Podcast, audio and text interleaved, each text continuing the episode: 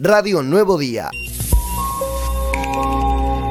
Lamentablemente son estos números que todos los meses decimos que nunca descienden, ¿no? Eh, lo que va del año al 29 de, octubre del mes que, ya pasó, eh, registramos desde nuestro observatorio Mujeres, Disidencias y Derechos 189 femicidios, ¿no? Eh, es una cifra realmente alarmante si, si, contabilizamos todo lo que todos los meses, digamos, recabamos. Al 29 del 9 de, del mes de septiembre, ¿no? Habíamos registrado 160 femicidios y ahora, eh, octubre, al 29 de octubre, 189. Eh, realmente sigue siendo, digamos, el alarmante, sigue siendo eh, esta violencia machista que nunca cesa, ¿no? Y que lamentablemente su expresión máxima es el femicidio y, es lo que nosotras eh, recabamos desde nuestro observatorio, ¿no? También tener en cuenta que las provincias del norte son las que más tasa altas ¿no? de femicidio eh, llevan adelante y, también la incluimos en, esta en, el norte de nuestra provincia, pero también incluimos a Neuquén, ¿no? nuestra provincia patagónica que también es una de las que las que tiene tasas altas de, femicidio, ¿no? Eh, es lamentable porque 187 niños, niñas y adolescentes se han quedado sin sus madres, ¿no? Entonces realmente eh, es alarmante y es lo que todo el tiempo estamos exigiendo la emergencia ni una menos. La, violencia de género eh, realmente es lo que, lo, que, lo que es preocupante, ¿no? Porque en todas las localidades de nuestra provincia ocurre exactamente lo mismo. A veces no llegan, digamos, a femicidios, pero eh, todavía no tenemos registrado, digamos, casos de femicidio en nuestra provincia, de lo que va del año. Pero la violencia no cesa, ¿no? realmente es preocupante porque tampoco es que tenemos nosotros ya ese dato más fino, ¿no? En, recabar qué cantidad, digamos, en números de, denuncias hay, porque, bueno, todo, toda esa data la, manejan la comisaría de las mujeres o, las direcciones de mujeres, género y diversidad, ¿no? Que seguramente ellos deben tener, esperemos, ¿no? Un registro más fino de, de todos esos datos que, que, ocurren en la provincia, pero realmente sí es preocupante. Todo el tiempo nos están llegando consultas eh, sobre qué hacer, a dónde ir, o, o, esto de que rompen la perimetral todo el tiempo, esto es una realidad constante en todas las localidades de la provincia.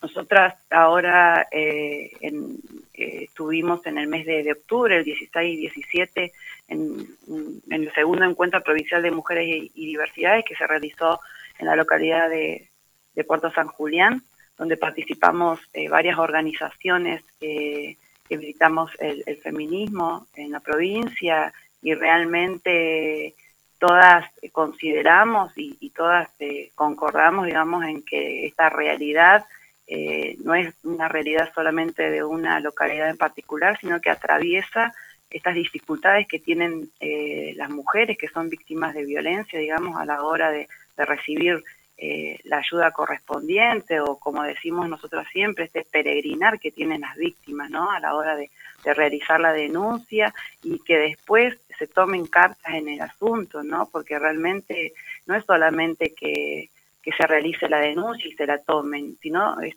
todo el, seguimiento que hay que hacer, digamos, del caso en particular y especialmente, digamos, a los agresores, eh, cómo se los deja eh, transitar tan libremente, ¿no? Sin, sin que se tomen eh, medidas concretas y que es un poco, digamos, lo que reclamamos todo el tiempo, esto de que realmente se tomen y se lleven adelante políticas eh, serias, con, con decisiones serias, ¿no? Para que, para que se le ponga, digamos, un freno a, a esta realidad que, que es emergente, ¿no?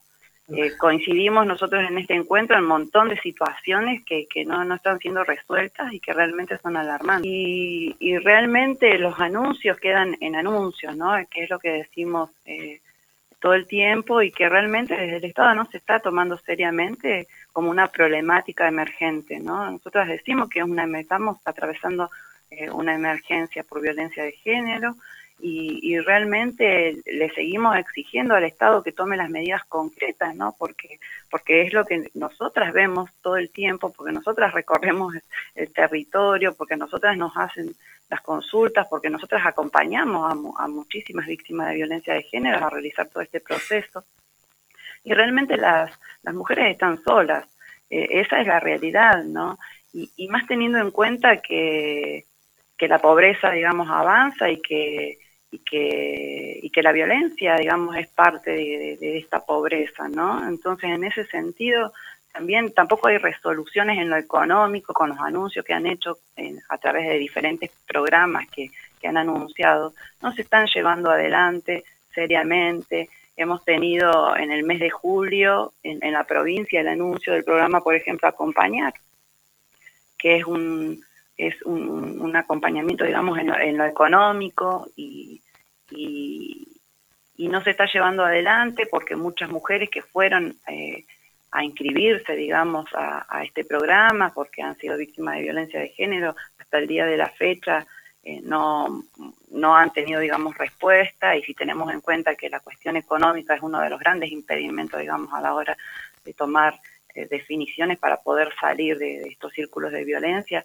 realmente es preocupante que, que el Estado, digamos, haga todos estos anuncios y que después no los lleve, digamos, a la práctica, ¿no? Radio Nuevo Día, estamos donde vos estás.